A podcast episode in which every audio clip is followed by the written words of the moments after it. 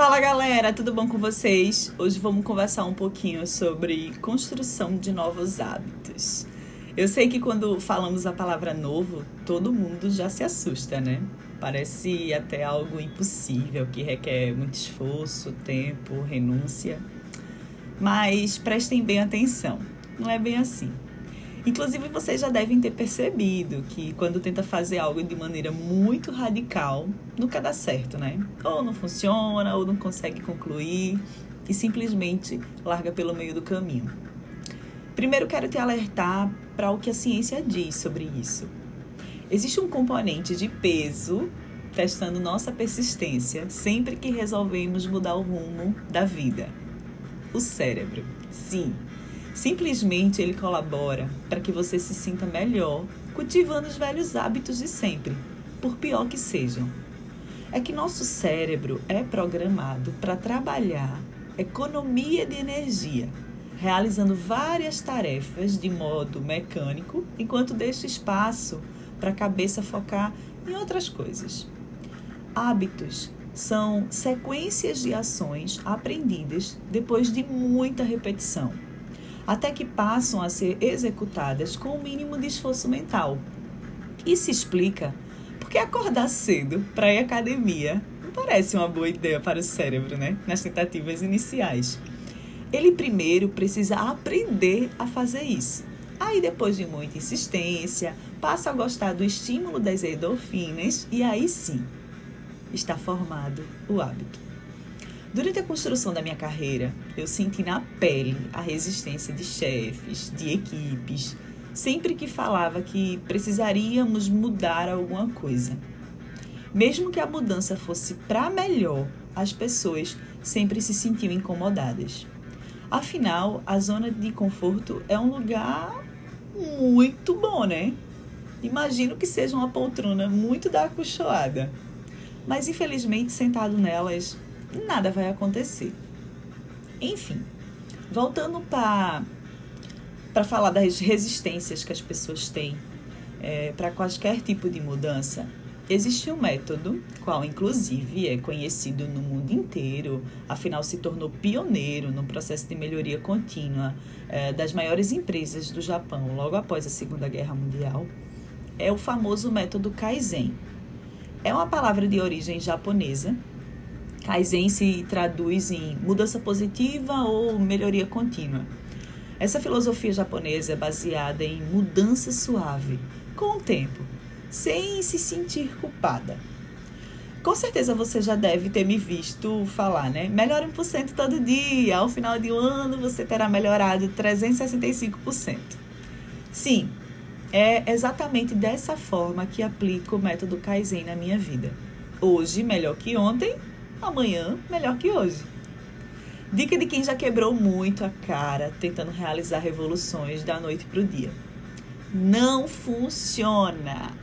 As pessoas vão te rotular, você vai gastar tanta energia que vai acabar desistindo no meio do caminho. Frustrada e sem ânimo para começar.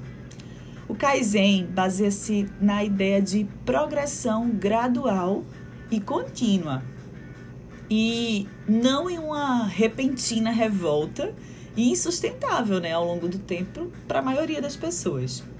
Trata-se de introduzir pequenas mudanças em sua vida cotidiana que você dificilmente perceba a diferença, mas que cumulativamente terá resultados visíveis.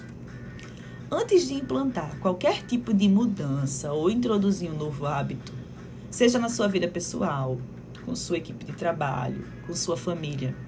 Esteja ciente que existem princípios essenciais a serem adotados. Vamos lá. Tenha um objetivo, seja ele material ou pessoal, tipo realizar algo ou se tornar alguém melhor. Questione-se constantemente. Para melhorar, você precisa reconhecer e aceitar suas falhas. Priorize as mudanças é preferível né, que você tenha um progresso fácil, rápido e barato. Não almeje a perfeição, mas a melhoria contínua. A perfeição ela será alcançada através da repetição de pequenas melhorias diárias. Identifique a causa raiz dos problemas e resolva-os, mas assim, a longo prazo. Para enfrentar os maus hábitos arraigados, é, você precisa identificar seus gatilhos. Faça pequenas mudanças concretas. O método Kaizen significa pequenas alterações todos os dias para fazer uma maior no final. Então, toda mudança feita vai ser uma mudança positiva. Engraçado que há pouco tempo pensava-se né, que modificar ou automatizar um hábito exigia 21 dias. Com certeza vocês já devem ter visto algum tipo de desafio dos 21 dias é otimismo demais, sabe? Um estudo recente de Jane Wardon, da University College de Londres, publicado no Jornal Europeu de Psicologia Social, afirma que para transformar um novo objetivo ou atividade em algo automático, de forma que não tenhamos de ter força de vontade, a gente precisa de 66 dias. Sinceramente, tanto faz, né? Se forem 21 ou 66.